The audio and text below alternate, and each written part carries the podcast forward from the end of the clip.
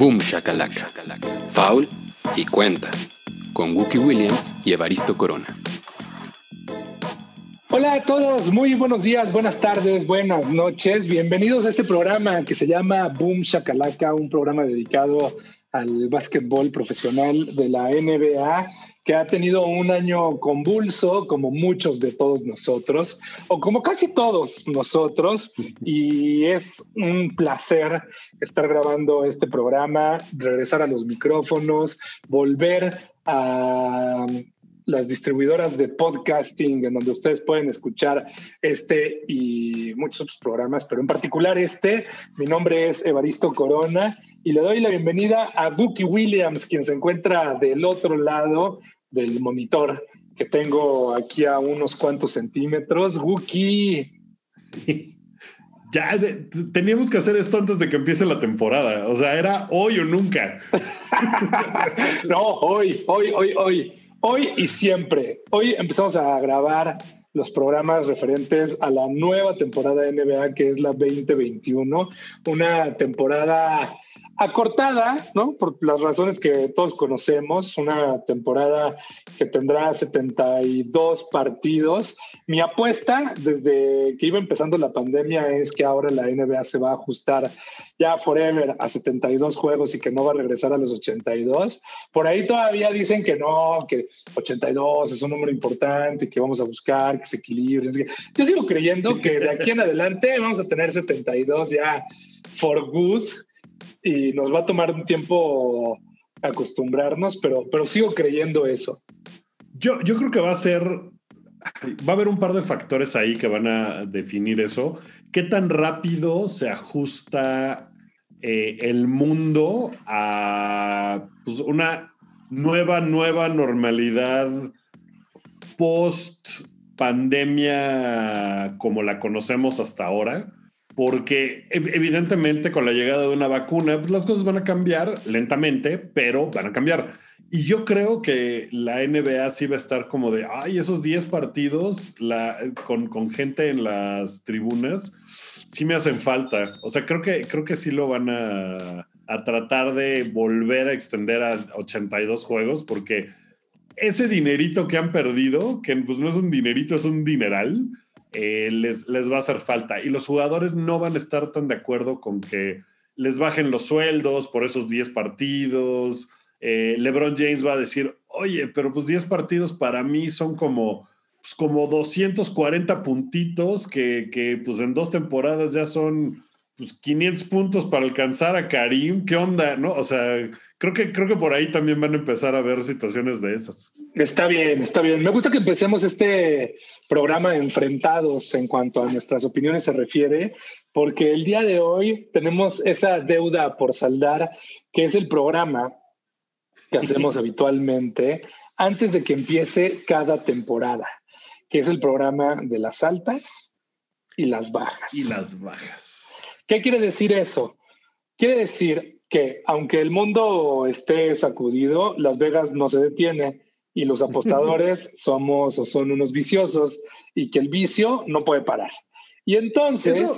no ha cambiado nada, ¿verdad? O sea, las apuestas siguen... O sea, eso y el fantasy fútbol, por ejemplo, son cosas que la pandemia no tocó. O sea, sigue exactamente igual. No, no, no, para nada. Sigue exactamente igual, no se detiene. Eh, los, los degenerate gamblers continúan siendo alegres y felices de poderle apostar hasta lo que pase. Claro, lo que sí sucedió es que al principio de la pandemia, habiendo muchos menos acontecimientos deportivos, no había tanto a qué apostarle. Pero en realidad la industria como tal, pues se, se mantiene sin muchísimos cambios. Y lo que ocurre alrededor de esto, vamos a hacer la explicación breve, es que los magos de Las Vegas, porque hay unos magos en Las Vegas que ponen las líneas y las apuestas, no sé qué, deciden antes de que empiece la temporada de cualquier liga, pero aquí estamos hablando específicamente de la NBA, que hay una línea de partidos que un equipo es muy probable que rebase o no rebase. Es decir, Hablamos, por ejemplo, de los halcones de Atlanta. Los halcones de Atlanta tienen una línea que está en 35.5.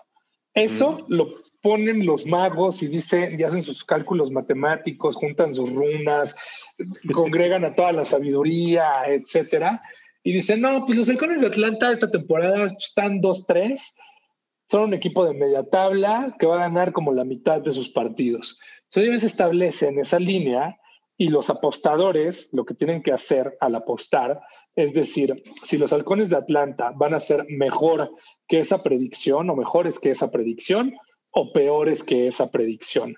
Entonces, si son mejores y ganan 36 partidos, eso quiere decir que ganaron las altas. Si uno le apuesta a las bajas, para ganar la apuesta, lo que tendría que pasar es que los halcones de Atlanta ganen 35 partidos o menos. Ese punto 5 que luego suena ridículo, ¿no? Porque pues, es como, como no hay medios partidos en la NBA. Ah, bueno, pues ese, ese punto intermedio es justamente para poder nivelar y que no haya empates y que sea o 36 o 35 para abajo o para arriba, según sea el caso. Y es como quitarle una variable, ¿no? Que es, o sea, si dijeran 36 partidos, pues sería como, bueno, ok, ganan más de 36, 36 o menos de 36 y ya ahí se complica todo de muchas maneras. Ajá, exacto. Nos pondría en la situación conocida como la situación arma mortal, ¿no? Que es a las 3. O sea, sí, pero 1, 2, 3 y luego, o 1, 2 y a las 3. Nos, lleva, ajá, nos lleva a ese tipo de situación y circunstancia. Entonces, este programa que hacemos antes de cada temporada, lo que busca es que nosotros damos nuestras predicciones chafonas, a la se va, sin muchos elementos más que los de haber visto pues, partidos en la vida. Tú has visto muchos más partidos de los que yo he visto, pues uno ve más partidos que el otro, pero pues en realidad ese es el único expertise que tenemos. No tenemos un análisis profesional, no, no tenemos, tenemos un algoritmo que una vez que le ponemos toda la información, la, la, inteligencia artificial dice, claro, va a suceder esto. No tenemos nada de eso. Que eso existe, ¿eh? O sea, hay apostadores muy sofisticados que tienen sus modelos matemáticos que ayudan a predecir este tipo de cosas. ¿Con qué eficiencia? No lo sé, porque yo no soy uno de esos, pero sí existe, o sea, y no es necesariamente la cosa más profesional, sino que hay mucha gente con conocimientos pues, de inteligencia artificial o de matemáticas o de estadística que podría hacer esos modelos y hay gente que los sigue y los hace. Entonces, Oye, ¿crees que, ¿crees que esas personas algún día tengan un trabajo de gerente general? Porque me suena que es algo que en otra vida Daryl Murray podría estar haciendo, ¿no? Así de bueno, el día que me retire de, de, gerente de operaciones de básquetbol, me voy a ir a ser un genio de las apuestas. Sí, fíjate que puede ser hacia los dos lados por un lado, Daryl Morey, ahora no me acuerdo cuál es su carrera. Discúlpame, Daryl, perdón que se me esté olvidando esto. Te mando un saludo donde quiera que te encuentres en Philly. Eh, es querido amigo. Es algo así. Y él eh, originalmente, no estamos hablando de Daryl Morey, que es ahora el gerente general de los Sixers de Filadelfia, hasta la temporada que recientemente terminó durante varios años había sido gerente general de los eh, Rockets de Houston. Previamente había trabajado en la organización de los Celtics de Boston y antes de eso, él venía del mundo del béisbol, ¿no? Él, después de ser actuario o lo que sea que era, se dedicó a trabajar en el béisbol y de pronto la organización de los Celtics lo encontró porque él estaba haciendo un freelanceo para ellos y decidieron contratarlo para chambear ahí revisando algunos números y algunas cosas bajo la supervisión de Danny Ainge y ya después emprendió el vuelo para ser, pues sí, un ejecutivo, yo diré exitoso en los Rockets de Houston. Hay muchas maneras de medir el éxito. Yo creo que el ganarle tres partidos a un equipo que en algún momento ganó 73 juegos en la temporada regular y solo fue derrotado en nueve ocasiones, ¿no? Y, que un equipo le saque tres, pues habla de que creaste un equipo que era contendiente. Ya después podremos analizar otras cosas cuando le dediquemos una hora a los Rockets de Houston, que nos quedaría cortísima, Sí, ¿eh? porque se merecen como una semana de programas de todo lo que ha pasado y todavía va a pasar. Porque va a pasar, ¿no? Va a pasar, va a pasar, va a pasar. En fin, entonces este programa se trata de eso, de las altas y las bajas. Iremos mencionando cuáles son los, los pronósticos que le vemos a cada equipo, hablaremos de las cosas que pasaron durante la mitad de la temporada, etcétera. Y solamente quiero recordarles que este programa lo pueden escuchar en cualquiera de las plataformas de podcasting que ustedes escuchen. Personalmente, Evaristo Corona sugiere Amazon Music, en donde pueden escuchar ya podcasts desde hace algunas semanas. La pueden descargar de manera gratuita. Si ustedes tienen una cuenta dentro del ecosistema de Amazon, puede ser con dispositivos de voz, ¿no? Alexa, por ejemplo, o si tienen Prime, o si simplemente compran dentro del sitio, pues se bajan la aplicación de Amazon Music en la tienda de aplicaciones de su preferencia o la que funcione en su teléfono, se dan de alta y listo, ya pueden escuchar podcasts, pueden escuchar ahí Boom Shakalaka. Recomiendo mucho eh, también Cortina de Humo, que es el programa de Luis García y Cristian Martinoli, que no son santos de mi devoción. El programa está verdaderamente bueno. Estoy contigo. no, creo, creo, que te lo voy a deber, ¿eh? No, está muy cotorro, ¿eh? La verdad que está muy divertido. Eh, dan como muchos insights a cosas como por ejemplo los viajes a los mundiales o, cómo funciona el mundo en el que ellos se desenvuelven y conviven y tal, ¿no? El profesional. Yo me imagino, o sea, quiero pensar que si estás en un día en casa de alguien y llega Cristian Martinoli y te dicen, ah, mira, él es Cristian Martinoli, ah, dime Cristian, y te saluda y te pones a platicar con él, pues seguramente es una persona de X características. Y el Cristian Martinoli que aparece en la tele diciendo pendejadas es otra cosa, ¿no? Es, correcto. Ya lo llevó a un extremo de personaje que a mí me cae fatal, me cae muy mal. Tal vez es su personaje, tal vez en el podcast, siendo, siendo otra cosa, a lo mejor está padre. Oh, le voy a dar una oportunidad porque no me gusta. Hay, tres episodios. Así nomás, pero... Hay tres episodios que puedes escuchar que son los que se han publicado hasta el día de hoy. El primero tiene a Cuauhtémoc Blanco, probable futuro candidato a la presidencia. Con eso, con eso tengo para. Y está bueno. El segundo, no lo he escuchado, es con Alemán, eh, rapero mexicano que está viviendo un gran momento, quien recientemente hizo una colaboración con Snoop Dogg que se llama Mi tío Snoop Dogg. Y luego el tercero que se ha publicado es con Iker Casillas. Eh, pues leyenda, ¿no? Campeón del mundo, exportero del Real Madrid, eh, de la pues, ex capitán de la selección española, o sea, un sí, no, jugador con un palmarés espectacular. Y esos son los tres títulos que han, se han publicado al día de hoy. Pero primero escuchen Boom Shakalaka. Quiero pensar que ya lo están haciendo. Suscríbanse, suscríbanse ahí, les llegarán notificaciones eh, más adelante. Pueden también eh, pues, escucharnos en donde quieran, en donde sea. En fin, esa fue mi mención. No sé si tú tengas alguna y nos quieras recomendar rompan todo o alguna otra cosa. Está padre, rompan todo. no lo he visto. ¿No lo he visto? Hay mucha crítica alrededor de ese documental que explora mm. la historia del rock latinoamericano, tomando por como Sí, como que Gustavo Santolaya, la verdad es que por mi trabajo he estado muy metido escuchando entrevistas con él, entrevistas con Piki Talarico, que es el director del documental, y entiendo las críticas, porque también hay muchas críticas alrededor. Nunca le iban a dar gusto a todo mundo.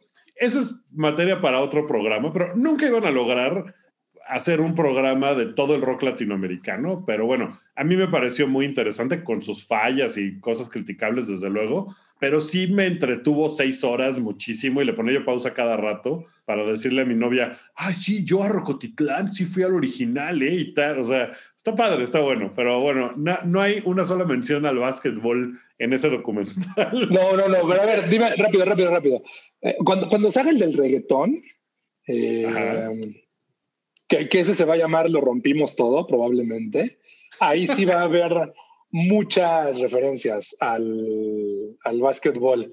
Déjame contarte que ahora por, por la chamba pues, he tenido contacto con mucha gente del mundo del reggaetón y no solamente, y del trap también, y no solamente son entusiastas, son fans clavadísimos mal De, del universo del baloncesto. O sea, Tiny, por ejemplo, que es uno de los mejores productores que hay hoy por hoy en el mundo, Tiny es súper clavado, le gusta, le gusta jugar, pero además es un tipo que maneja la estadística con un nivel de detalle que te sorprendería mucho. Eh, Álvaro Díaz es otro, que él es fanático de los Lakers, debe estar muy feliz porque ganaron su campeonato los Lakers la temporada pasada, también súper clavado. Eh, el mismo Raúl Alejandro también es clavado del, del baloncesto. Eh, J Balvin, con J Balvin platiqué un poco de eso, él va a los Bulls, por ejemplo, ¿no? Él vivió un tiempo en Oklahoma y es como muy clavado también. ¿Vivió un tiempo en Oklahoma? Sí, él cuando llegó a vivir a los Estados Unidos, vivió en Oklahoma. Y hay una historia que podríamos contar en otro momento, en donde él prácticamente estuvo secuestrado por una señora que le dio asilo en Oklahoma. Él llegó a vivir con esta persona y esta persona le, limitó mucho su libertad.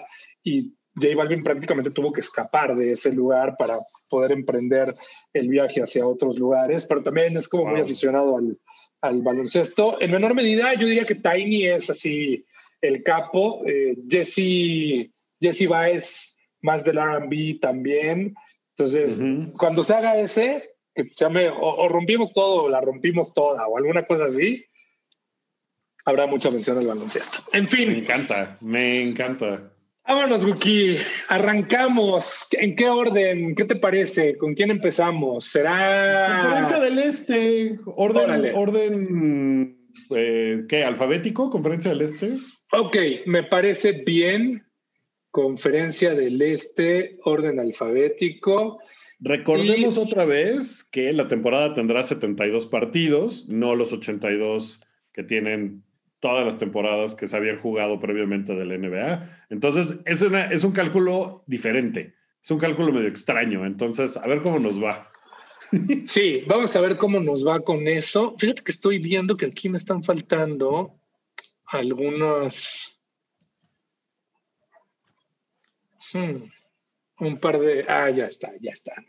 ya, ya, ya. estás. Mira, voy a, ir, voy a ir apuntando por acá. Ah, ok, va, me parece perfecto y ya después me lo pasas y hacemos el archivo. Eh, porque tenemos un archivo en donde vamos guardando los históricos de este ejercicio desde el 2017. Tenemos 17, 18, 19. Vamos ahora con la 2021. Halcones de Atlanta. Como decíamos hace un rato, los halcones de Atlanta estarán, eh, están proyectados por Las Vegas a 35.5 victorias. ¿Dónde se encuentran los halcones de Atlanta en este momento, Guki? ¿Qué tipo de movimientos, qué tipo de pretemporada tuvieron ellos? ¿Y por qué están situados con esa cantidad de victorias que más o menos es arriba del 500 de porcentaje?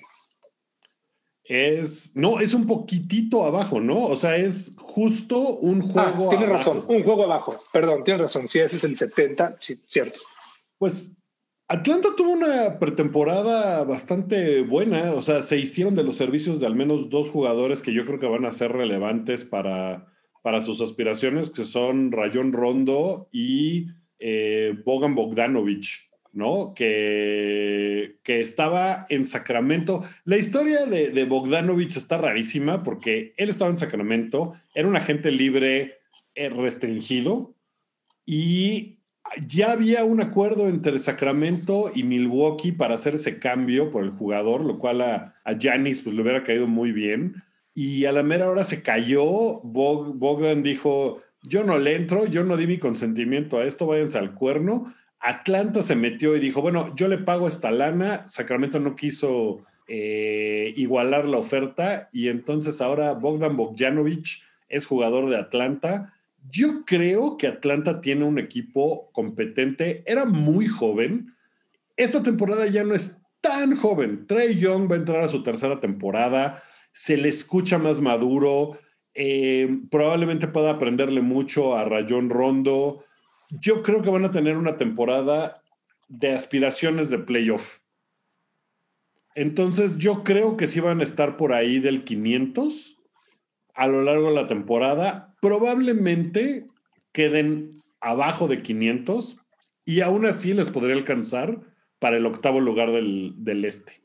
Entonces yo me voy a bajas. ¿A bajas? Sí. Muchos cambios. Van a ganar este... 34 partidos. Sea, este equipo tiene muchos cambios. Eh, mencionabas por ahí a, tan solo a dos de ellos, pero también llega, llega Galinari a Atlanta, ¿no? Claro, Galinari es otro jugador, sí, sí, que, llega... también inmediatamente va a ser, pues, o sea, va a ayudar a esa ofensiva. Llega Clint Capella a Atlanta. Clint Capella estaba desde el año pasado técnicamente, entonces un poquito ¿no? Cuando Houston decidió explotar su equipo y decir, ah, vamos a jugar con puro chaparrito. Sí, es este, verdad. Capela acabó, acabó por allá. Eh, pero yo creo que tienen una quinteta inicial muy buena. Yo creo que Trey Young es un gran jugador. Su defensa es completamente inexistente, pero ahí es donde Rondo creo que puede ayudarle y esta temporada va a dar un salto grande Trey Young, que se me hace se me hace muy divertido, se me hace que es un tipo, eh, me cae bien, me cae muy bien. Entonces, Galinari va a ayudar, o sea, creo que va a estar, va a ser un bastante mejorado equipo, pero no creo que logren así tampoco un, un, salto a ganar más de la mitad de sus partidos ni nada, pero van a estar conteniendo por playoffs. Está Tony Snell, está Chris Don ahí en ese equipo también. El entrenador es Lloyd Pierce, eh, que no tiene mucha experiencia como entrenador en jefe. Este es el único equipo en realidad en donde ha dirigido. Ha sido asistente en los Sixers, en los Grizzlies, en Golden State, eh, antes de que este, este Golden State de campeonatos existiera. Yo creo que voy altas. Yo creo que sí van a ganar 37 juegos los halcones de Atlanta. Muy bien. ¿Sabes qué me encanta de Atlanta? Su uniforme City Edition. Está súper bonito. Es un tributo a Martin Luther King Jr. Entonces tiene las letras MLK, que Martin Luther King es, eh, bueno, era oriundo de Atlanta. Y está súper, súper padre ese uniforme. O sea, es, es, de esos uniformes que veo y digo, quiero. Nos siguen debiendo el de Outcast, los Atlanta Hawks. Después, vamos con el segundo equipo de la conferencia del Este, los Celtics de Boston. Eh, Las Vegas dice que los Celtics 44.5. ¿Altas o bajas? Yo creo que la veo muy alta, ¿eh?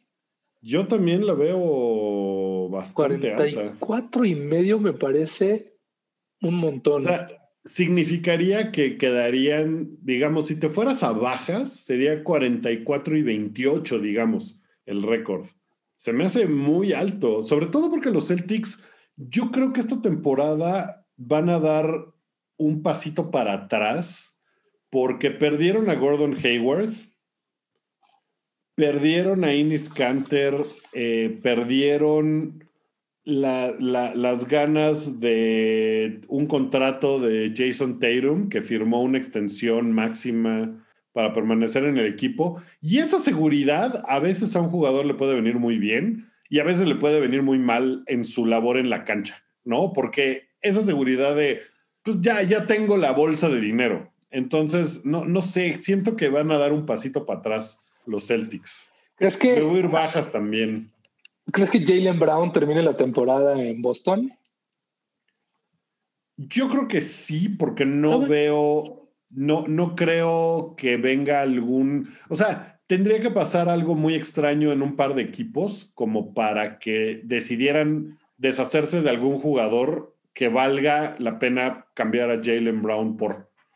Lo dije todo mal esa oración, esa oración apenas si fue español, pero, pero espero que se haya entendido. Ok, yo entendí, entendí. Sí, además los, los Celtics no suelen cambiar jugadores durante la temporada. Solo recordemos que hay un factor que puede alterar absolutamente todo lo que estemos diciendo en este programa, que es Harden.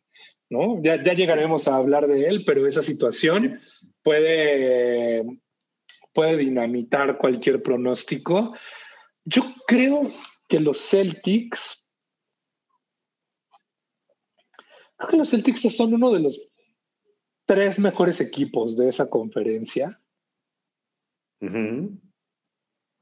Y que los coloca muy cerca de los 44.5. Diría que en 44. Voy bajas, pero apenas. Muy apenas. Ok, yo, yo también, o sea, tampoco creo que vaya a ser, o sea, yo estaba pensando en 43. Ah, ok. Voy a irme a 43 también. También bajas. Muy bien. Brooklyn, el gran enigma. No tenemos ni idea. O sea, nadie conoce a Brooklyn. Ni Brooklyn conoce a Brooklyn. No. no hay forma. No se sabe. O sea, no tenemos ni idea de qué va a hacer Kevin Durant, de cómo va a regresar. Puede ser que el entrenador, que es un entrenador debutante, que es el gran y legendario Steve Nash, él dice que Kevin Durant está en los noventa y tantos por ciento de su capacidad físico-atlética con respecto a Kevin Durant antes de la lesión, eh, de las lesiones de las que ha venido recuperándose, ¿no? Lesiones muy fuertes eh, que lo han tenido alejado pues año y medio o más tiempo de, de las canchas del básquetbol profesional.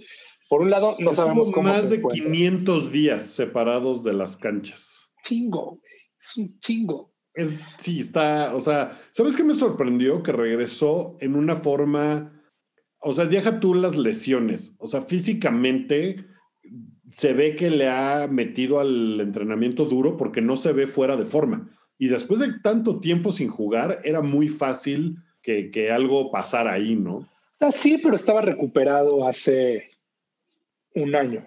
Digo, perdón, medio año, ¿no? O sea, Sí, a- a- a- al terminar la temporada anterior, ya estaba recuperado y como que el timeline indicaba que para agosto ya debería de estar pudiendo entrenar de forma habitual. Eh, sí, son lesiones muy duras. No sabemos de jugadores que hayan regresado en una, una forma tan buena como el noventa y tantos por ciento de, de lesiones como estas, pero lo veremos. Eh, si hay alguien disciplinado, pues es Kevin Durant. Por el otro lado, su contraparte, dime. Es que hay un caso de un jugador que tuvo. Kevin Durant tuvo la lesión del, de Aquiles en su pierna no fuerte, digamos, ¿no? Él, él eh, su pierna derecha es como la, la más robusta, en la que brinca, en la que se basa, y su lesión fue en la izquierda. Entonces, eso hace que sea un poquito más fácil. Eh, o sea, su primer paso es con la pierna derecha, entonces eso sea un poquito más fácil recuperarse. Y Dominic Wilkins sufrió esa misma lesión, también en su pierna no fuerte, y cuando regresó tuvo una de sus mejores temporadas. Entonces, como que con ese antecedente, pues podrías pensar, ok, pues sí hay forma de que regrese cercano al 100%. A mí lo que me saca mucho de onda es, como ibas a decir, uno, su contraparte, y dos, que Mike D'Antoni ahora es el asistente de Steve Nash. ¿Cómo, o sea, cómo funcionará eso? Así Steve Nash novato de, "Ah", o sea, va a llegar un punto en el que seguramente va a decir, ¿qué hago, qué hago, qué hago? Oye, papá D'Antoni, ¿qué hago? ¿No? O sea, como que me lo puedo imaginar. Eso es como que D'Antoni diciéndole, pues mira, yo lo que haría es esto, pero allá tú, no sé, se me hace una dinámica muy extraña. Pero está padre. O sea, yo creo que Mike D'Antoni, o sea, Mike D'Antoni es un tipo que ama el básquetbol, ¿no? Y es un muy buen entrenador que no ha tenido quizá la mejor de las suertes, pero que sí ha sido una figura paterna para Steve Nash en momentos muy importantes de su carrera, porque recordemos que lo dirigió en los soles de Phoenix, en los famosísimos soles de, de Phoenix. Y de alguna manera, me parece que Nash puede ponerse en este momento en una situación, eh, perdón, D'Antoni puede ponerse en una situación en donde después de venir de todo el desgaste que involucró el trabajo en Houston, diga, quiero seguir coachando, pero de lejitos, y quiero no tener Ujú. esta presión. y quiero no tener que salir a dar las conferencias de prensa y quiero no tener que ser el que da la cara. Y no es que él esté haciendo el shadowing de Nash, ¿no? Él seguramente es muy respetuoso del trabajo del entrenador y yo creo que es como una forma de empezar a pensar ya en su retiro, porque Mike D'Antoni es mayor, Mike D'Antoni ya está más allá de los 70 años y de todas maneras seguir activo, pero con este otro rol más, más, más paternal, ¿no? Como, como un poquito más alejado de todo el estrés que involucra ser el head coach de un equipo. Y de un equipo como este, que va, va a tener momentos complejos y, el talento nos lleva a pensar que tendrán una buena temporada. De ahí a qué tan buena temporada, no lo sabemos.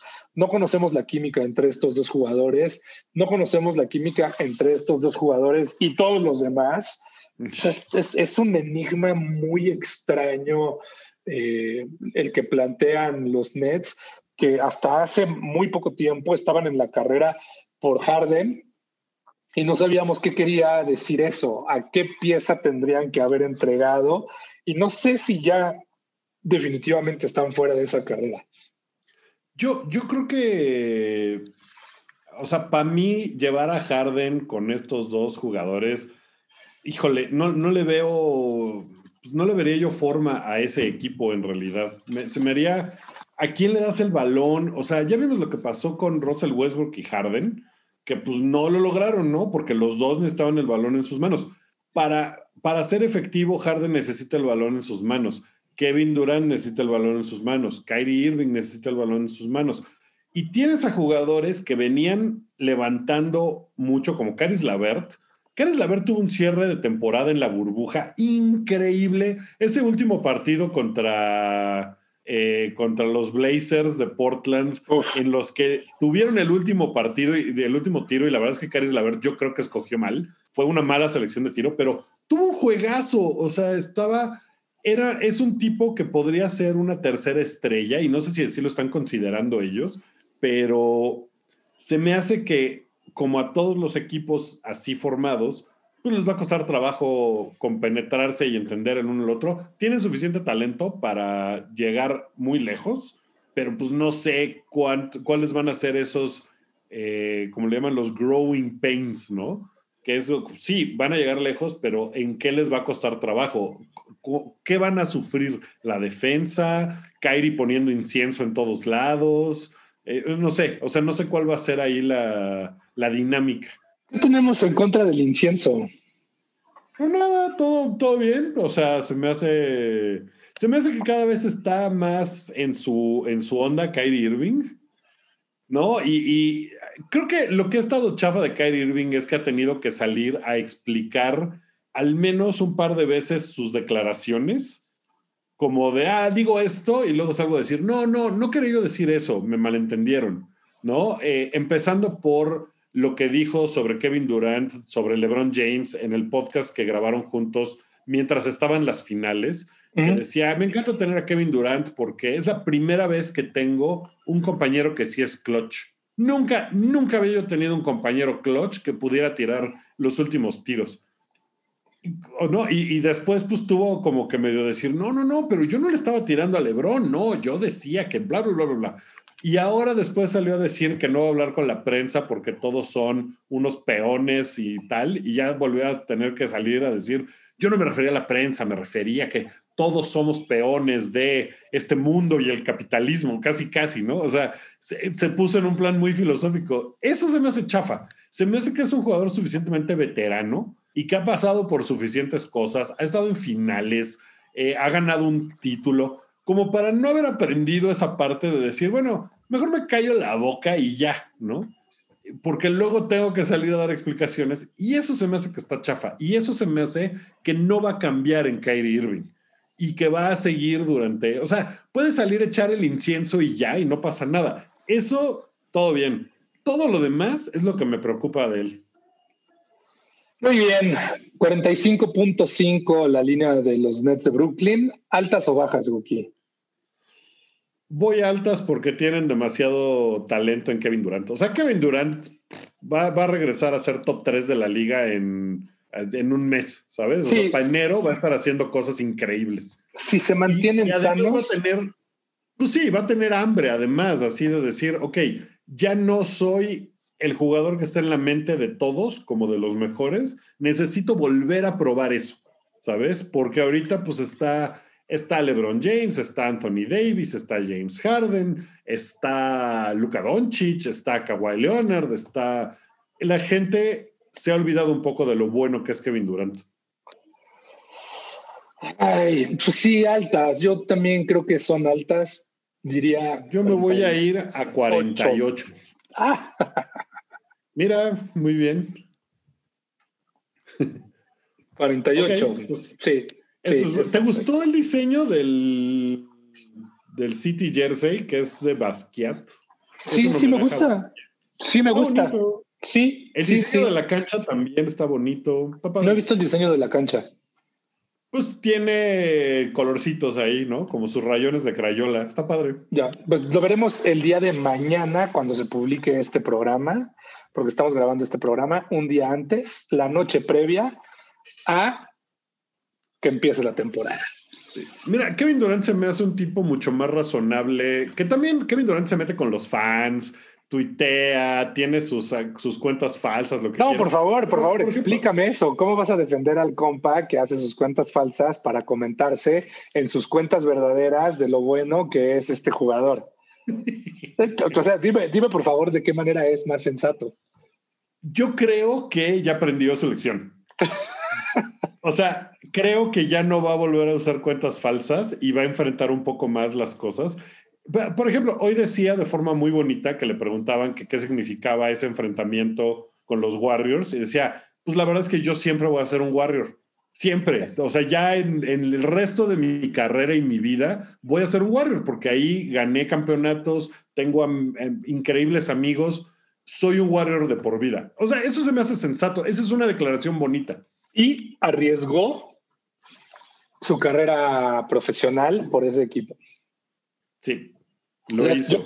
Yo, creo que en el gran panorama de las cosas, cuando alguien hable de si Kevin Durant es veleta y ahora se fue a los Nets porque lo que sea, siempre valdrá la pena tener en la mente que estando lesionado y contra todas las recomendaciones, él salió a la cancha a jugarse el físico y perdió en esa apuesta. Pero él sabía, las, o sea, sabía lo que implicaba y aún así decidió que era algo que quería hacer. Y yo creo que eso habla muy bien de Kevin Durant, que hasta las últimas consecuencias llevó su contrato con este equipo en un despliegue de profesionalismo y de entrega deportiva sin igual. Absoluta, sí, de acuerdo. ¿Quién sigue? Así que Cupcake, eso no lo haría un Cupcake. Los Charlotte Hornets. Em, hijos, los Charlotte Hornets de esta temporada. Qué cosa, ¿eh? Pues mira, El show de la Melo. Tienen, tienen dos eh, puntos hacia qué ver, ¿no? Uno es la Melo, que la verdad es que en la pretemporada ha sorprendido ha sido, ha sido una cosa refrescante verlo jugar eh, como que la gente no esperaba. Leía yo que ya es el número uno de favoritos en las apuestas para ser novato del año. Okay. Como que de inmediato su impacto se sintió ahí en la cancha. Y pues tienen a Gordon Hayward, que es el primer. Todo puede pasar. Todo puede pasar. ¿Quién era el favorito de la temporada pasada? No me acuerdo. Ah, pues era bueno, era Zion Williamson, pero pues se lesionó. Ajá, todo puede pasar, ¿no? Todo sí. Bueno, pero mira, llegó Gordon Hayward, que es un tipo que, o sea, Charlotte no firma agentes libres nunca, ¿no? Y Gordon Hayward como que dijo, no, pues ya me voy. Y me, voy a los, me voy de los Celtics a, los Hornets a ver cómo me va. ¿Te sorprendió que se fuera Gordon Hayward de los Celtics? Sí, un poco, la verdad. A mí se me hace que pensaba que ya los Celtics tenían mal yuyu. ¿no? O sea, le fue tan mal a Gordon Hayward en términos de lesiones, tan mal. O sea, nunca se logró recuperar de la lesión de su primer partido pues, oficial con, con el equipo, como que eso desencadenó una cosa y la siguiente y nunca pudo tomar el ritmo profesional que pues, a los Celtics y a sus aficionados y a Hayward le, habría gustado. Eh, yo, creo que esa fue como la razón de decir, bueno, pues sin Charlotte, ok, va, le voy a entrar a Charlotte a ver qué, qué, qué tal. Yo creo que pasaron ahí varias cosas. También tuvo este asunto eh, de algunas declaraciones poco afortunadas con respecto a, pues, la, presidencia de, bueno, no la presidencia directamente de Trump, pero sí hubo como, como algunas declaraciones que la gente leyó como de, mm, este hombre como que no sabe, como que, como que no está con el resto de sus compañeros en el mismo canal. Y yo creo que eso también debe haber creado resentimientos y el hecho de que no jugara tanto en la burbuja eh, y que los Celtics de todos modos estuvieran bien y ganando, yo creo que él sintió, no, pues mi papel en este equipo no está donde yo querría que estuviera y mejor, mejor aquí le paro y me voy. Sí. ¿Qué dices de... Charlotte no me parece que se vaya a convertir en un equipo ganador para nada. No, no, bueno. no sé cuál es la línea. A ver, dame la línea. 26 y medio. 26 y medio. Está, está, está, está, bajita. Uy, sí está bajita, ¿eh? ¿eh? yo, yo creo que, perdón, o sea, ya que me dijiste, no pensé que fuera a estar tan bajita. Creo que me voy a ir altas. Creo que pueden ganar como unos 28 partidos.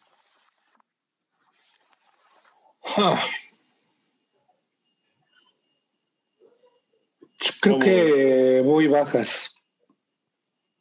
Vas bajas. Sí, sí, voy bajas. Creo que Charlotte ganará 24, partidos por ahí. Órale, esto es, sí, hay una diferencia de cuatro partidos entre las dos, tuya y mía. A ver qué tal. Vamos a ver. Luego siguen los Toros de Chicago. Chicago. Hay algo, hay algo destacable en los Toros de Chicago en esta temporada. Es decir, nuevo entrenador, nuevo GM, nuevo ejecutivo. Tienen un equipo pues, como con mucho jugador, no con tanta experiencia, y los que tienen experimentados tienen muy mala experiencia porque no saben lo que es un equipo con cultura ganador, eh, no, o sea, como que no me parece que haya nada para hacerle gran fiesta a, Chicago, ni con que tengan ahí a Wendell Carter Jr., ni con que tengan allí a Lori Marcanen, que han tenido como una formación pues no tan interesante, no han tenido, no, no han desarrollado buenos hábitos. ¿Quién crees que se vaya primero, Zach Lavin o Marcanen? Yo creo que Marcanen. Siento que Zach Lavin no es necesariamente un jugador que sea fácil acomodar en muchos equipos y creo que Marcanen tiene, tiene como más posibilidades de llegar a un equipo, no como estrella, porque no ni siquiera lo es, eh, pero sí aceptando su, participación más, eh, pues como de soporte, ¿no? Pues sí, o sea, como que Marcanen no es una estrella, todavía está en un contrato de Está en una extensión de novato, ¿no? Ajá, o sea, todavía es como más fácil moverlo por ese sentido. Ahora, Zach Lavin, yo creo que es un jugador que es como la tercera pieza en un equipo de campeonato, ¿sabes? O sea, es como el jugador que si llega a, no sé, los Clippers, a cambio de Patrick Beverly, Lou Williams, eh, selecciones que ya no tienen los Clippers y que no pueden dar. Eh, o sea, es un jugador que sí puede levantar, dar el último empujón a una franquicia que esté por ganar algo. No creo que sea ni la pieza central ni la segunda estrella de un equipo con aspiraciones, pero sí creo que va a haber un par de equipos que si están suficientemente bien en sus instancias de ganar ahora, podrían jalar el gatillo y buscarlo con... O sea, Chicago no va a ir a ningún lado, ¿no? Entonces en algún punto, pues podrían decir, ya explotemos esto, empecemos otra vez y, deshagámonos de Zach Lavin por las piezas adecuadas. Sí. creo que Zach Lavin en, no sé, Filadelfia, o sea, hay, hay cuatro o cinco equipos a los que les caería muy bien un jugador como Zach Lavin. No, y además creo que Chicago en estas condiciones tienen como varios planes que podrían accionar frente a ellos, porque uno podría ser jugadores como tú mencionas.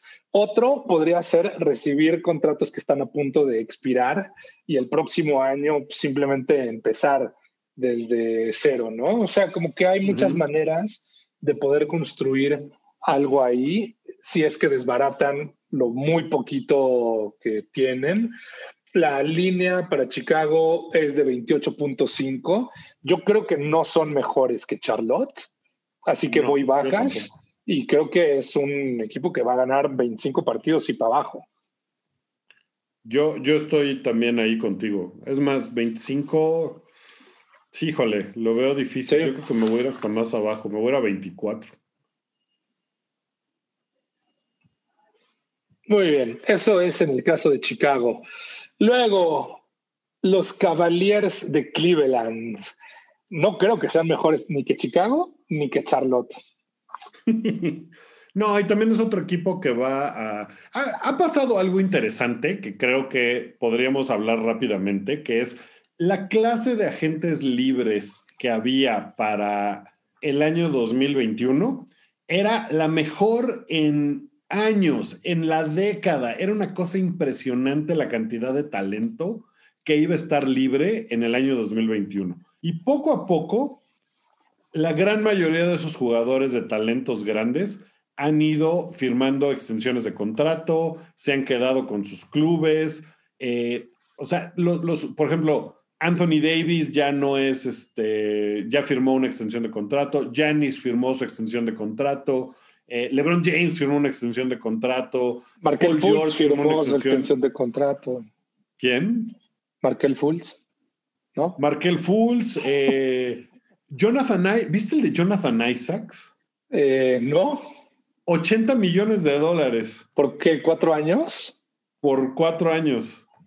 O sea, sí es así de O sea, Rudy Gobert, 205 millones. Va, órale, porque pues ha sido. Yo, tengo con qué defender esa. Ah, lo, hablamos llegando a Utah. Sí, ok. Pero a lo que voy es que hay muchos equipos que habían estado manteniendo su espacio salarial como para no tener que, eh, más bien, para poder hacer ofertas a estos agentes libres que ya no están. Entonces, los agentes libres que van a quedar no van a valer lo que los contratos máximos millonarios que estos equipos podían. Entonces, yo creo que va a haber un momento en el que muchos jugadores empiecen a mover de equipo, como Kevin Love, por ejemplo. O sea, Kevin Love, que está en este equipo que no va hacia ningún lado, pues probablemente haya alguien que diga, ¿sabes qué? Vamos a absorber el contrato de Kevin Love, que todavía es grande, todavía le quedan algún, un par de años. Eh, lo puede absorber porque ya no va a llegar ningún agente libre, cambiamos por Kevin Love y pues a ver qué pasa. Y creo que eso va a suceder no nada más con Kevin Love, sino con otros jugadores que están en unos contratos medio raros, porque hay equipos que no van a tener, o sea, Nueva York, por ejemplo, es un equipo que por más que haya guardado espacio, pues ¿a quién, se, ¿a quién le va a dar todo su dinero? ¿Sabes? Entonces a lo mejor dicen, pues cáele con Kevin Love y vemos qué onda. Entonces creo que va a haber muchos jugadores que se van a mover en ese sentido. O sea, los Cavaliers ahorita tienen a Javel McGee y a André Drummond, que pues juegan a lo mismo, como que no los puedes tener ahí a ellos, no, no sé, o sea, está raro. Kevin Love es la gran promesa no cumplida de los últimos 15 años en la NBA pues no sé si no cumplida, porque pues al final fue una parte importante de un equipo campeón, ¿sabes? O sea, su potencial pues no tan importante, ¿no?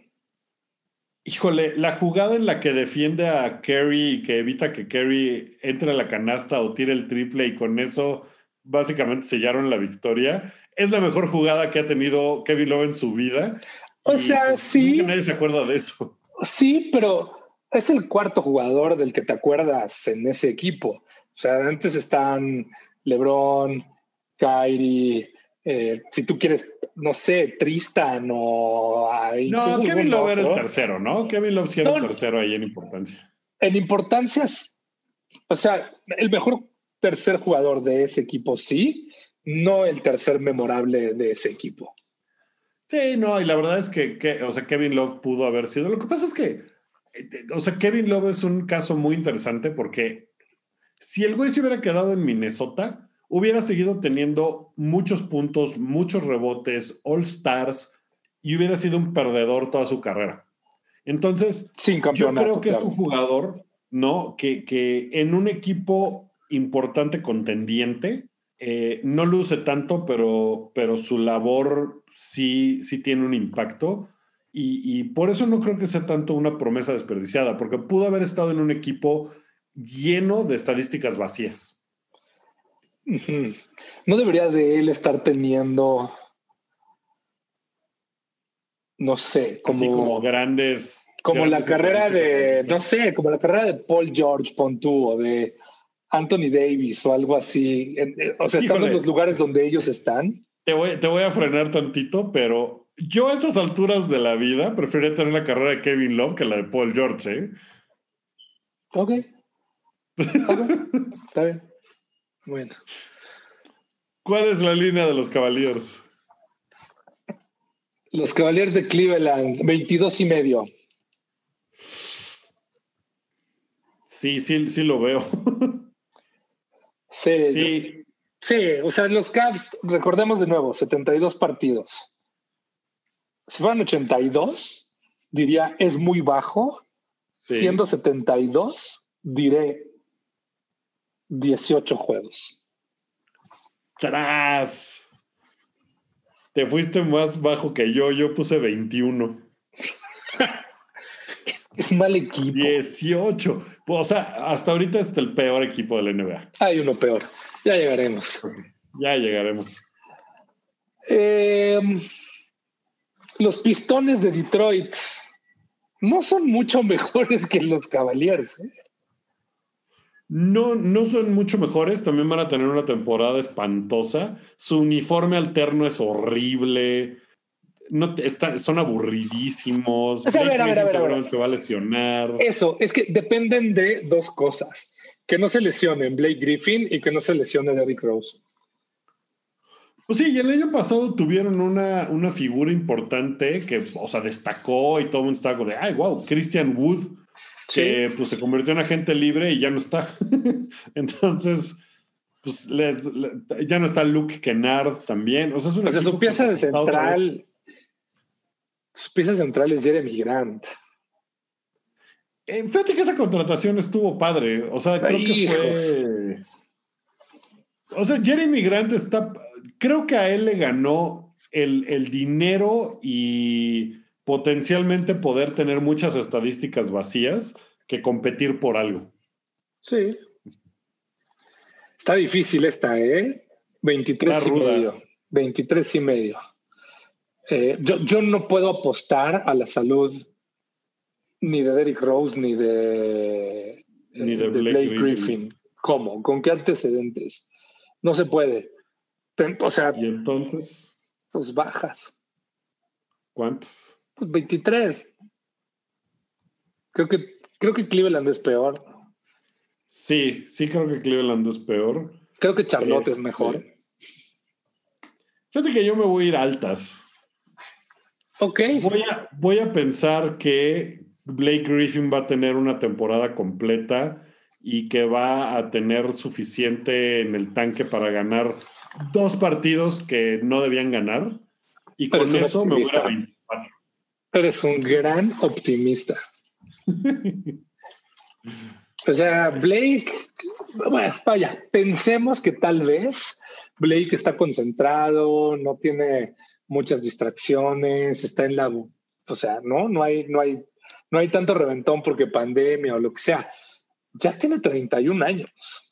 Sí, y, su estado físico, entre más grande, pues más complicado es que se recupere de lesiones, a las cuales es muy propenso y que depende mucho de su atleticidad. Y pues evidentemente eso va disminuyendo con los años, sobre todo en un jugador muy lesionado. Ok, siguiente. Indiana Pacers. Yo voy a decir que los Pacers de Indiana suelen ser un equipo que excede las expectativas. No demasiado, pero excede las expectativas. Y diré, tiene 38 y medio. Voy altas. ¿Cuál es la línea? 38 y medio. ¿Cuál es? ¿Quién es el entrenador ahora de Indiana? Porque estaba Nate McMillan, a quien corrieron después de que la. Es un señor. Es un señor al que no conozco que se llama Nate Bjorkgren.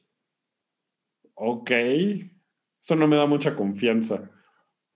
Pero. ir bajas, no es por eso. O sea, ¿no crees que Indiana ha hecho un buen trabajo escogiendo a sus entrenadores en los últimos, no sé, 25 años? Pues sí, o sea, y es un equipo que tiene cierta mística, le llamaré, ¿no? O sea, sí tiene una personalidad, es un equipo trabajador. Eh, creo que Víctor Oladipo, pues ya no mucho quiere estar ahí, entonces no sé qué vaya a pasar con él, no sé si va a regresar de las lesiones ya al 100, no sé si Domantas Sabonis va a volver a tener una temporada All-Star, Miles Turner como que no acaba de cuajar, eh, no sé, siento que, siento que las cosas pueden salir, salir mal rápido, entonces me voy a ir bajas con ellos. Hmm.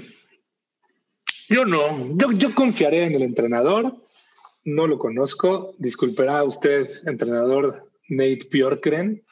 Eh, yo sé que usted fue asistente en los Raptors de Toronto, en los Soles de Phoenix, que eso no quiere decir mucho quizá, pero yo confío en el tracking record de Indiana es un equipo al que le tengo mucho cariño.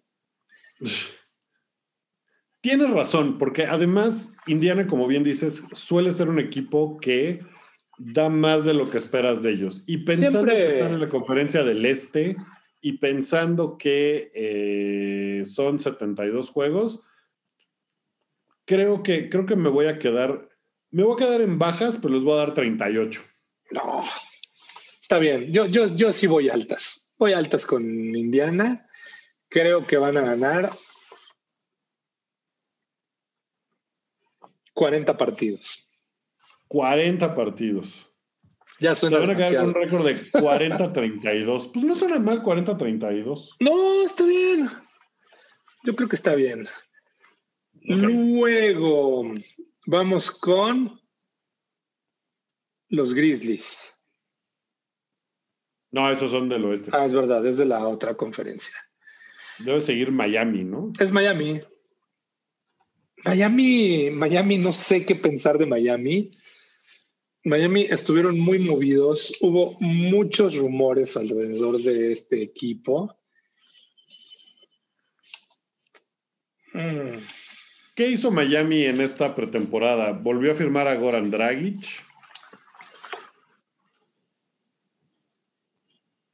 Sí. ¿No, ¿No crees que le hace falta ayuda a Jimmy Butler?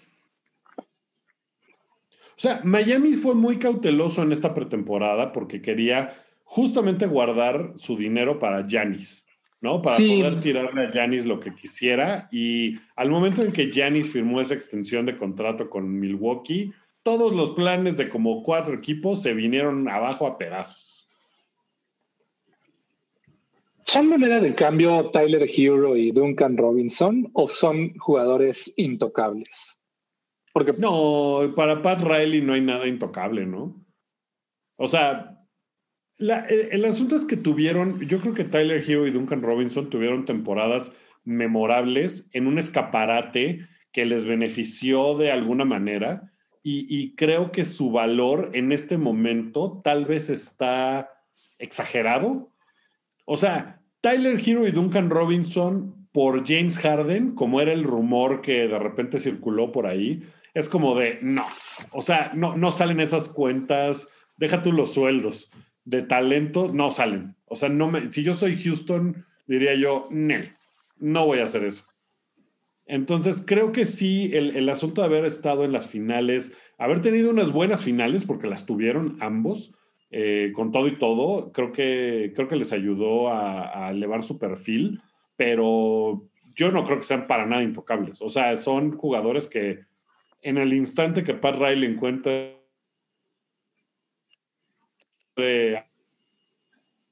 algo que le convenga, se va con él. Así que Miami es difícil de... O sea, Miami me cuesta trabajo pensar que va a acabar el año con el mismo equipo.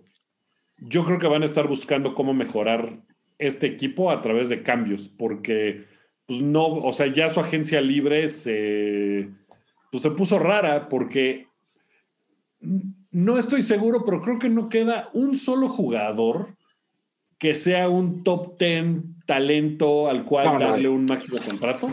Creo que ya no lo queda, ya no queda. Entonces, pues no sé, no sé qué va a hacer Miami. Yo creo que van a tratar de armarse de otra forma.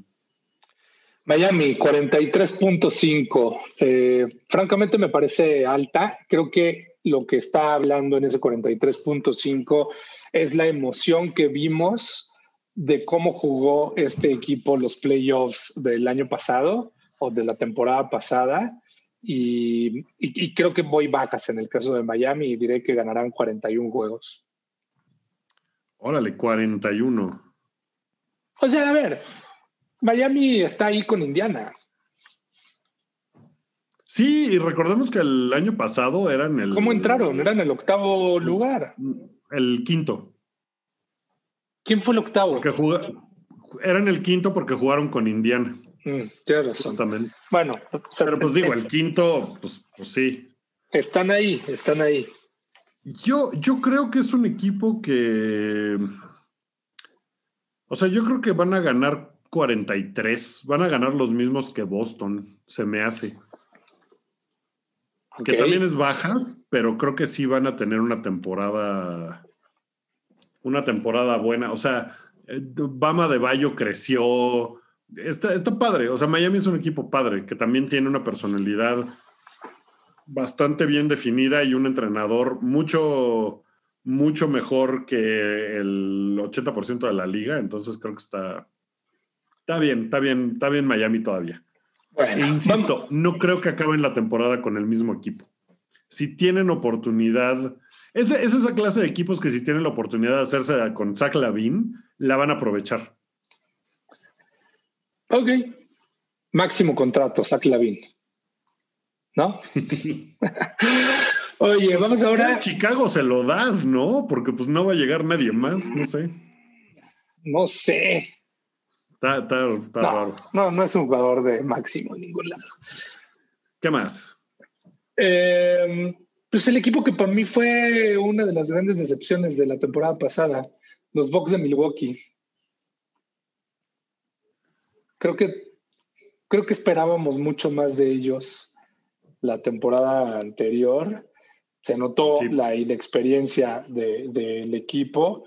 Creo que no, no se vieron, o sea, también hablamos de su entrenador y no, no creo que haya hecho la mejor labor en los playoffs. No, no, no había ajustes, no había nada. Era, no hubo capacidad de reacción. Este es el plan y nos vamos a quedar con el plan y eh, a la chingada todo. Y le salió muy mal el plan. No lo lograron para nada. Así que Milwaukee, los Bucks de Milwaukee. Una cosa es la pretemporada, digo, la, temporada regular y otra cosa es playoffs. De acuerdo, van a ganar un montón de partidos. Sí, 50.5 partidos. No creo que vayan a perder 22 juegos los Bucks de Milwaukee en temporada regular. No, yo tampoco. Yo creo que van a perder como 17. Sí. Así que, ¿cuál es? ahora pues ahora necesito hacer esa cuenta. Maldita sea. Yo creo que van a ganar como 55 partidos. Eh, sí, 52. Yo, yo diré 52 juegos. Los Bucks de Milwaukee. O sea, me parece que son el equipo más sólido de, esta conferencia de cualquier forma. Tienen a Giannis. Se hicieron con los servicios de Drew Holiday. Muy bien, todo bien ahí. Drew Holiday no es una estrella número dos, ¿no? Igual que Chris Middleton. O sea, ninguno de los dos son, son un número dos como para aspirar a un título. No, como tienen otros O sea, y sobre todo creo que el, o sea, el, trecho que hay entre el jugador 1 y el 2 particularmente en Milwaukee, es muy amplio. O sea, sí es una distancia bien grande que no es fácil de llenar. O sea, ¿quién tendrías que traer para que dijeras, ah, este güey es un digno número dos del barco que comanda el Yanis? Pues, ¿Quién? no, tendría que ser alguien como Kyrie, ¿no? Dame y por ejemplo, y, por ejemplo, un jugador mayor de estos que siguen siendo jóvenes, pero mayores que el Yanis, dirían, ah, claro, yo llego aquí a ser el segundo a bordo. O sea, es como una situación bien compleja esa. Sí. Sí, sí, es rara porque vas a llegar. Además, Milwaukee, pues no es un destino de agentes libres para nada. para ellos, haber firmado al Janis esa extensión me parece fantástica porque, o sea, Janis yo creo que debe haber pensado, a ver, son 200, ¿cuántos son 280 millones? Sí. Algo así, ¿no? Es el segundo contrato más grande de toda la historia de la NBA, ¿no? No, es el más grande. ¿Es el más grande? Ok. Ya, sí, fue el más, es el más grande hasta ahora. Eh, o sea, ese contrato debe haber pensado, a ver, lo firmo. Me la estoy pasando chido en Milwaukee, no tengo broncas, no he ganado, pero pues estoy chavo. Si todo sale mal, en el tercer año les digo, ¿saben qué? Cámbienme, sáquenme de aquí. Porque lo puedes hacer, ¿no? Los jugadores ya tienen esa. Antes era algo que no se veía y era como de qué poco profesional, que chafa, todo. Pues debe haber pensado, pido un cambio, o sea, obligo a que me manden a otro lado de ser necesario, voy a firmar por este contrato y ya. Oye, el de Lillard es más grande, ¿eh? Ah, sí. Por 1.4 millones, que en los rangos de los 250 y tantos, pues es medio nada. Pero el de Lillard es ¿Pero fue más grande. Sí, 257 y el del Janis es 255.6. Wow.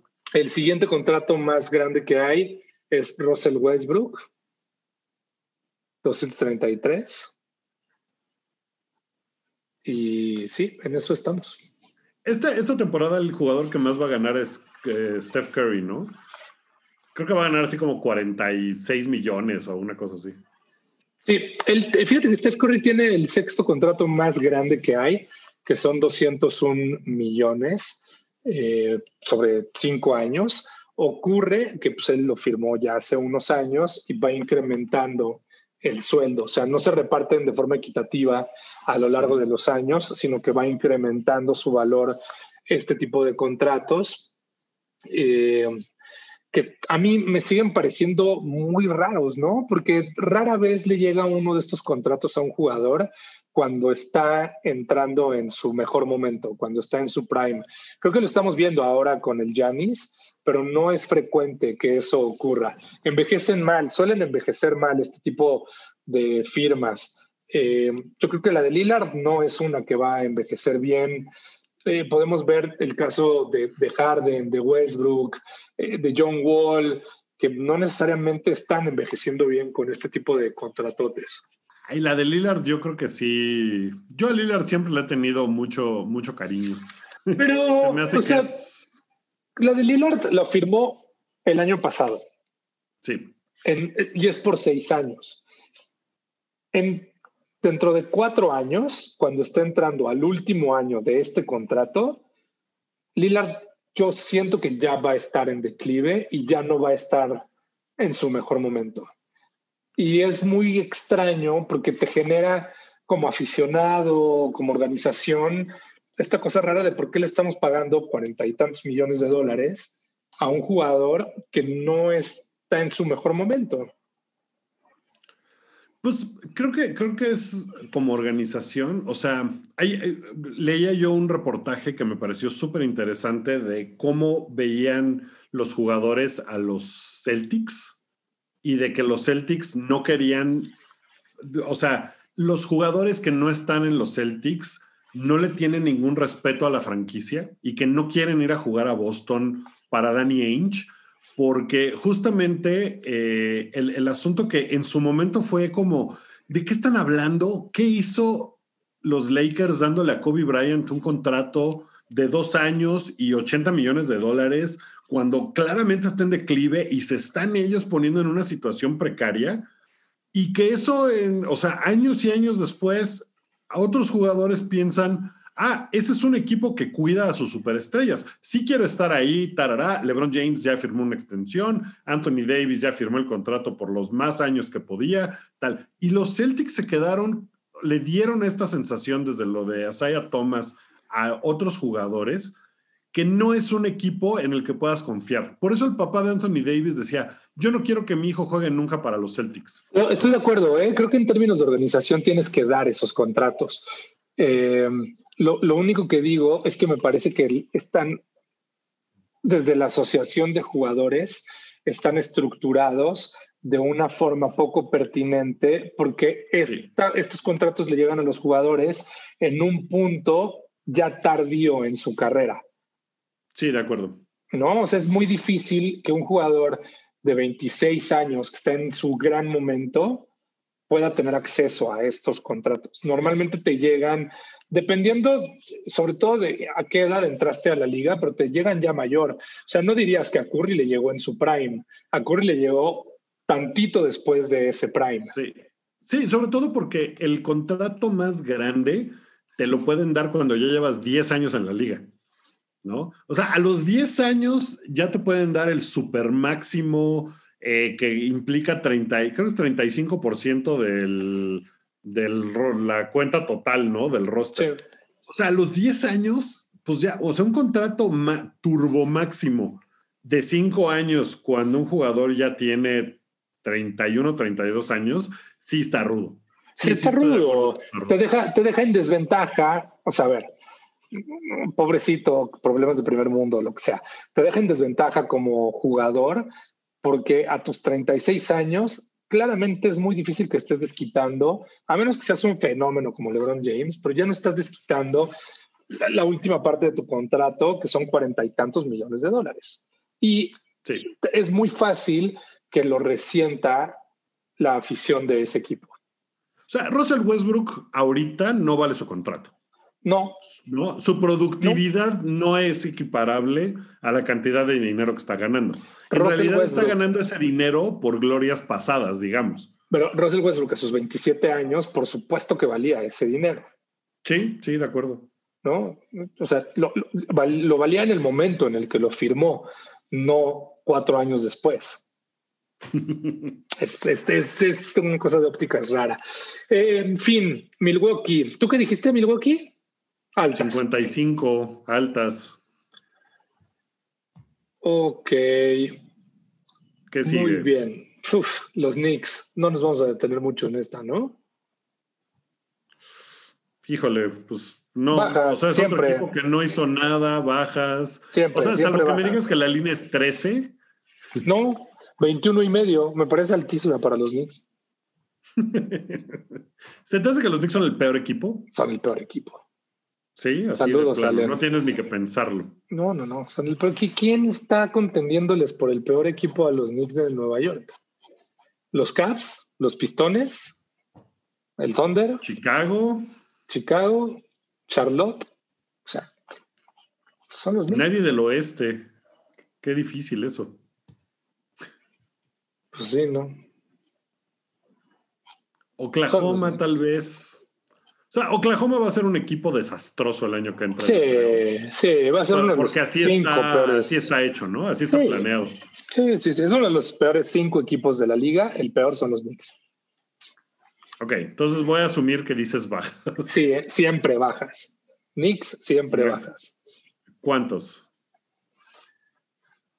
Eh, ¿20? ¿18? Sí, 18, sí, 17, 18, 17. 17, ok, yo me voy a 19.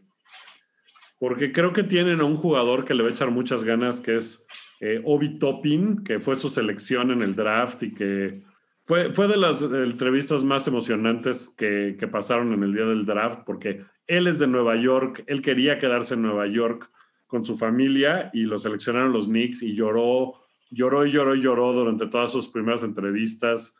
Eh, le pidió disculpas a Malika Andrews por estar llorando en la entrevista. Eh, fue, fue muy bonito. Entonces creo que, es un jugador que va a estar padre. Ahora, eso es lo de los ¿eso haga que los Knicks ganen algo? No. Sí, no, no, no. No es un novato que te va a ganar 25 partidos.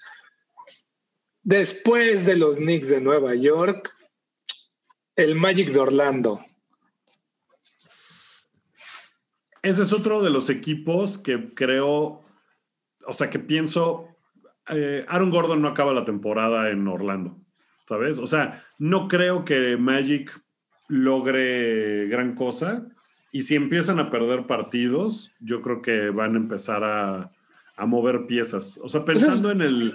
Ya, ya, que le dieron ese contrato a Markel Fultz y que tiene. O sea, Markel Fultz entonces seguramente va a ser como una de las piezas sobre las que quieren construir. Pues necesitas jugadores que estén en esa misma línea del tiempo, ¿sabes? Entonces, Aaron Gordon pues no tiene cabida en ese equipo en ese sentido. Entonces yo creo que a él o a Busevich los van a acabar moviendo en algún punto si las cosas no salen como ellos esperan que les salgan. ¿Qué es lo que yo creo que va a suceder? Esta me parece muy complicada de pronosticar. ¿En cuánto La está? línea de Orlando está en 30.5. Sí está extraña. O sea, yo siento que este es de esos casos en donde va a quedar en, en 29 o en 31.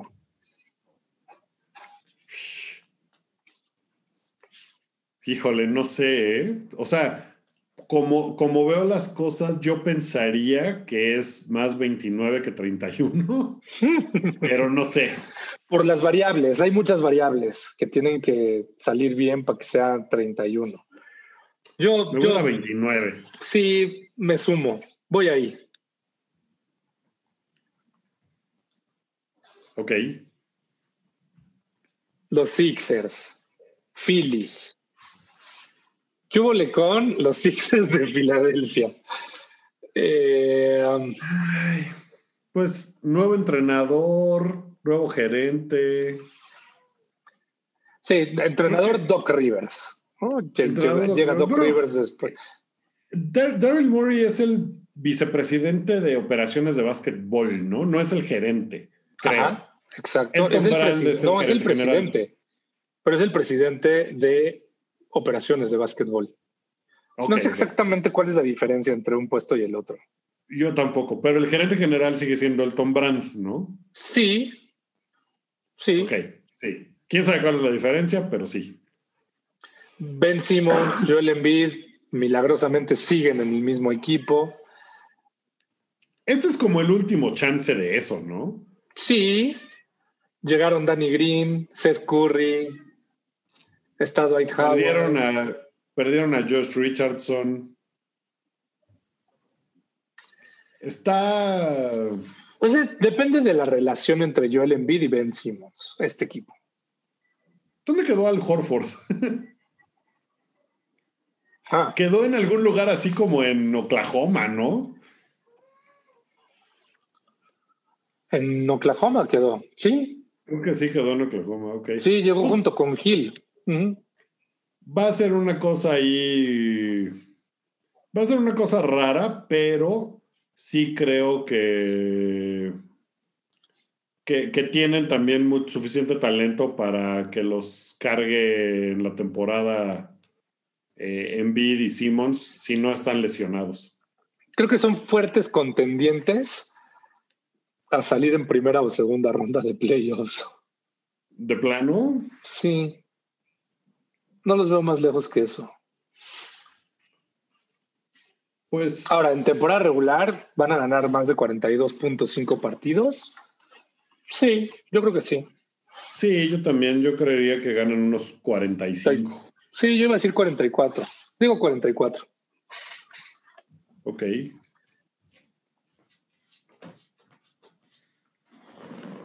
Los, Los Sixers son un equipo difícil de medir también porque pues, no sabemos cómo va a estar esa relación, no sabemos cómo van a compenetrarse con Doc Rivers, o sea, No sabemos gran cosa de ese, de ese equipo. En fin. Eh, los Raptors de Toronto. pues Toronto permaneció muy similar, ¿no? Está bastante. Bueno, ahora perdieron, no sé, no sé qué tan importante es en este momento y a estas alturas del partido, pero perdieron a Ibaka y a Gasol. Sí. No sé si eso cambie su estructura demasiado. Ajá, eso es lo que estoy tratando de entender y de... O sea, están apostándole más a Fred Van Fleet, a quien volvieron a firmar. Eh, un muy buen contrato. Sí, a Oji Anunobi, que también le firmaron una extensión. No sé, creo que van a tener que desarrollar ahí un par de jugadores eh, de esos que, de repente entran y, hacen cosas que no esperabas de ellos, pero seguramente van a seguir siendo competitivos. No creo que sean tan competitivos como el año pasado.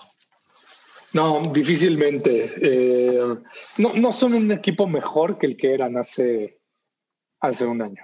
No, no, no, no lo son. Entonces, Toronto tiene una línea de 42.5. Órale, igual que los Sixers. A diferencia de los Sixers, yo me voy a ir hacia abajo, fíjate. Sí, yo estoy ahí también, ¿eh? Creo que eso es lo que hay que hacer en este caso. Y yo diré que Toronto, o sea, competentemente ganarán 40 partidos. Sí, 41 pero sí, no, no, no creo que sean, como dices, mejor equipo que el año pasado. Y el año pasado, pues quedaron en, en cuarto lugar, ¿no? Del, de la conferencia del, del, Este. Sí. Y por último, los Wizards de Washington.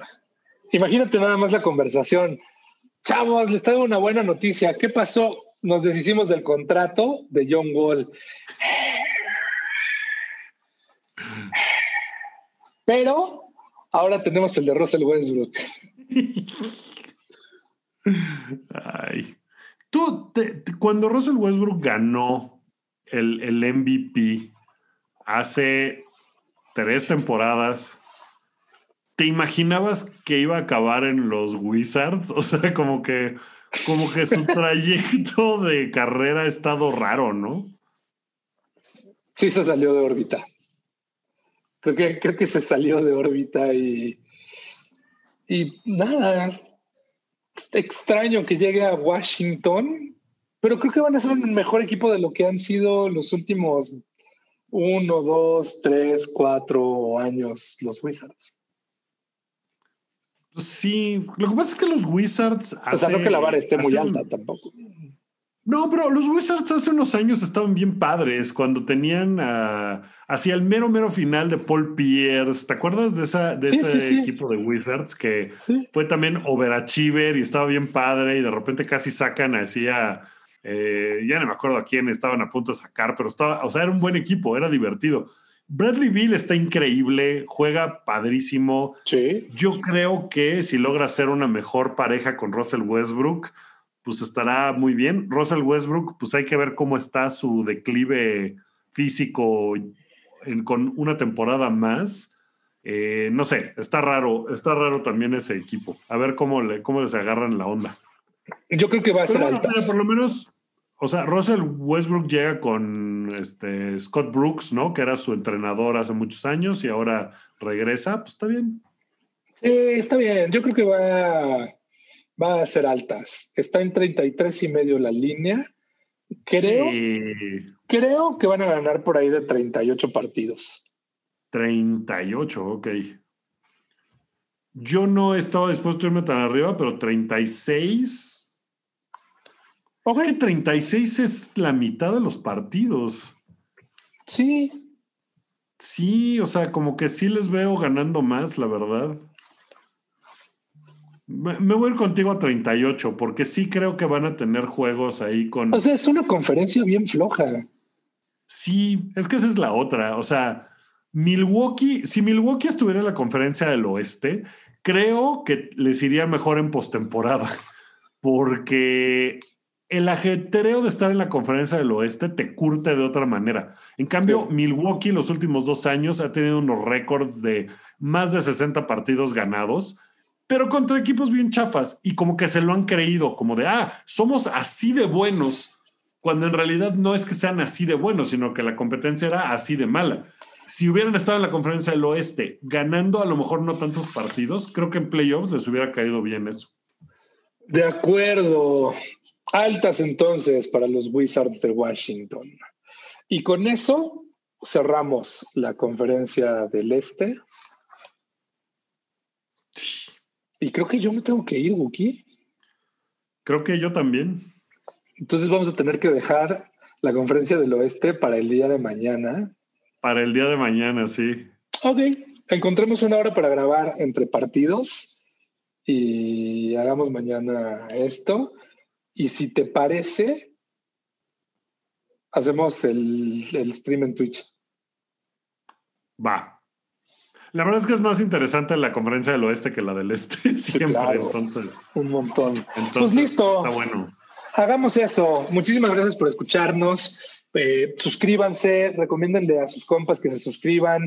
Si ustedes estaban suscritos hace dos años a Boom Shakalaka y de repente les dejaron de salir las notificaciones o los programas ya no se actualizan, es porque hay nuevo feed que ya no está nuevo y tienen que volverse a suscribir. Así que por favor, denle otra vez una suscripción a este programa y seguimos. Muchísimas gracias, Guki. Que sea el inicio de una temporada con muchos programas. Intentemos hacer transmisiones de Twitch todas las semanas, programa todas las semanas, aunque sea ese o alguna cosa diferente, pero esa es la firme intención. Esa es totalmente la intención y la temporada pasada la verdad es que estuvo muy cortada, la muy burbuja, o sea, yo, yo la verdad es que este hubiera sido el, el, año que más hubiera disfrutado Boom Shakalaka, siendo que los Lakers ganaron el campeonato. Y no pude estar faneándole a los Lakers cada semana. Y, y, creo que eso me dolía. A ver este año cómo se ponen, porque pues hay que hablar mucho de los Lakers, ¿no? Que es un equipo que hizo unas cosas. Todo el mundo habla de los Lakers. ¿Por qué nosotros vamos a hacer como todo el mundo? bueno, si quieres seguimos hablando de los Wizards. No, no, hay que hablar mucho de, de Luka Doncic y hay que hablar mucho de lo que pasó con los Clippers y, con lo que está pasando en Houston y que tal vez John Wall y Boogie Cousins se vuelven la, la, pareja que Houston estaba esperando para llevarlos lejos en la conferencia del oeste. Hay mucho de qué platicar. Hagámoslo mañana y eh, que esta temporada sea una larga y exitosa de, de, Boom Shakalaka. Así sea. Muchísimas gracias. Fuerte abrazo, Wookie. Hasta la próxima. Boom Shakalaka.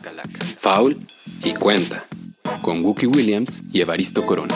Disponible en iTunes, Spotify, Patreon y puentes.mx.